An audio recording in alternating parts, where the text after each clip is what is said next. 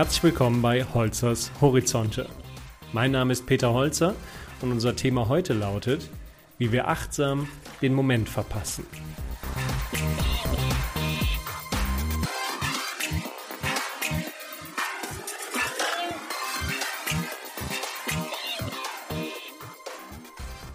Gestern war ich mal wieder an der European Business School, meine Alma Mater. Es war Tag der offenen Tür und ich wurde eingeladen, einen Vortrag zu halten. Nach dem Vortrag saß ich mit einem Bekannten, der aktuell an der EBS studiert, auf einer Bank. Die Sonne schien und unser Blick beobachtete den Rhein, der an uns vorbeifloss. Er erzählte mir, kürzlich war ich am Schloss Neuschwanstein. Die Touristen liefen alle mit dem Smartphone rum und schossen zig Fotos vom Schloss. Sie hakten einfach ein Motiv nach dem anderen ab und liefen so von Sensation zu Sensation. Die Jagd nach digitalen Erinnerungen.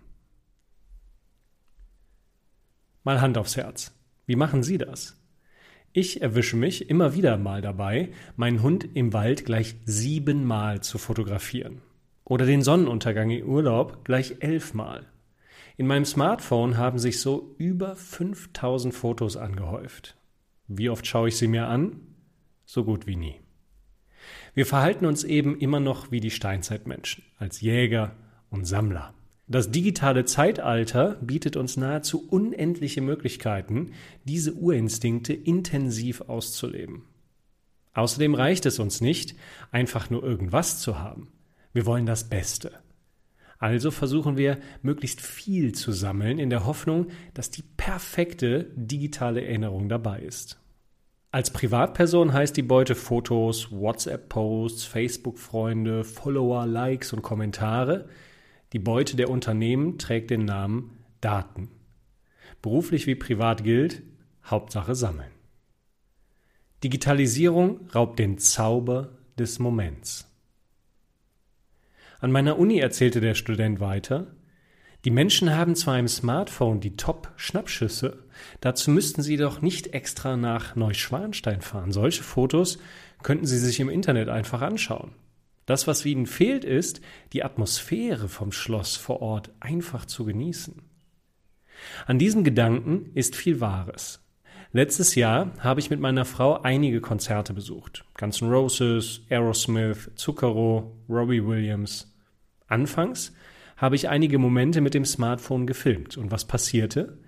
Meine Aufmerksamkeit richtete ich auf das Handy, anstatt auf den Künstler und sein Konzert. Ich achtete mehr auf die richtige Perspektive und dass ja kein Kopf des Vordermanns auf dem Bild war, als die Magie des Augenblicks zu genießen.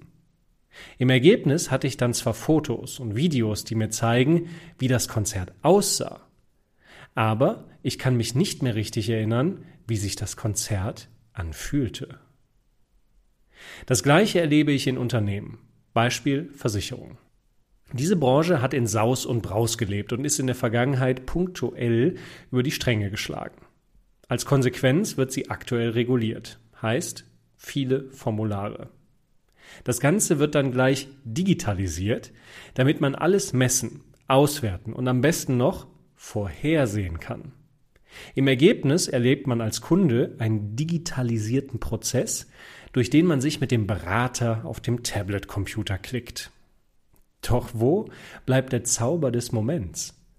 Anstatt sich auf den Kunden zu konzentrieren und nicht nur das zu hören, was der Kunde sagt, sondern auch das, was er nicht sagt, starren Berater und Kunde auf den Computer Spätestens, wenn dann ein Feld nicht auszufüllen ist oder das Programm abstürzt, hat das Verkaufsgespräch jede Magie verloren.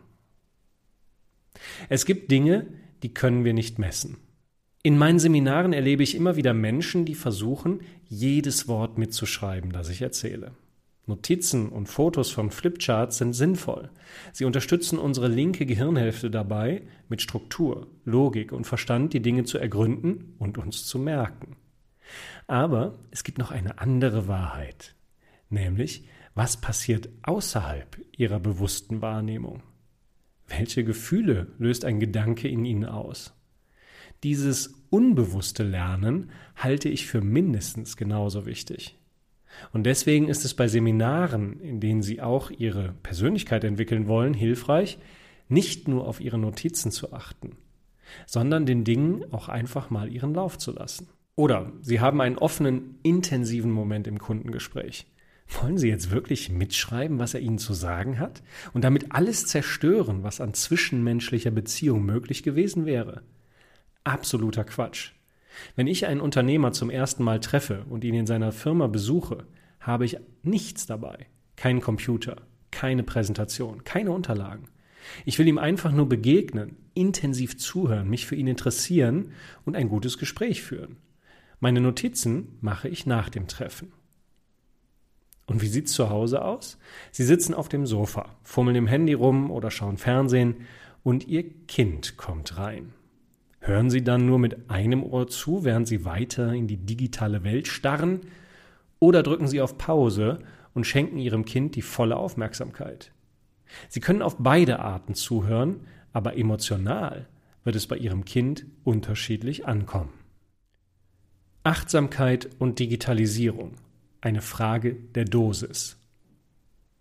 Die Digitalisierung wird uns noch viele ungeahnte Möglichkeiten eröffnen. Wir haben die Chance, dass unser Leben durch diese Technologien bereichert und vereinfacht wird. Aber wir sollten es nicht übertreiben, denn Digitalisierung ist kein Allheilmittel. Vor lauter Technik dürfen wir vor allem nicht vergessen, worauf es beim Menschen ankommt. Emotion, Gefühle, Passion, Leidenschaft und Herzblut. Ich kann mir nur schwer vorstellen, dass es eine technische Alternative gibt, die meiner Frau sagt, ich liebe dich. Da muss ich mir schon selber etwas einfallen lassen, was den Moment magisch und emotional macht.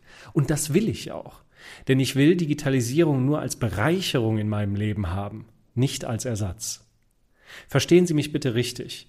Natürlich werden Sie auch mal durch eine digitale Innovation für emotionale Überraschungen sorgen und Ihr Gegenüber begeistern. Aber ich gehe jede Wette ein. Wenn Sie nicht achtsam mit der Technik sind, sondern achtsam den Moment mit Ihrem Mitmenschen verbringen, ihm zuhören und auf ihn eingehen, wird dies viel häufiger magisch sein.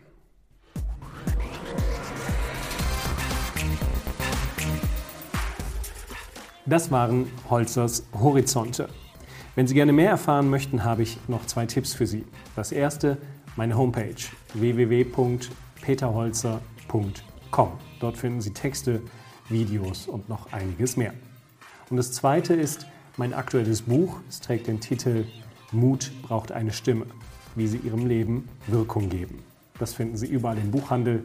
Lesen Sie doch mal rein. Bis dahin bleiben Sie gesund.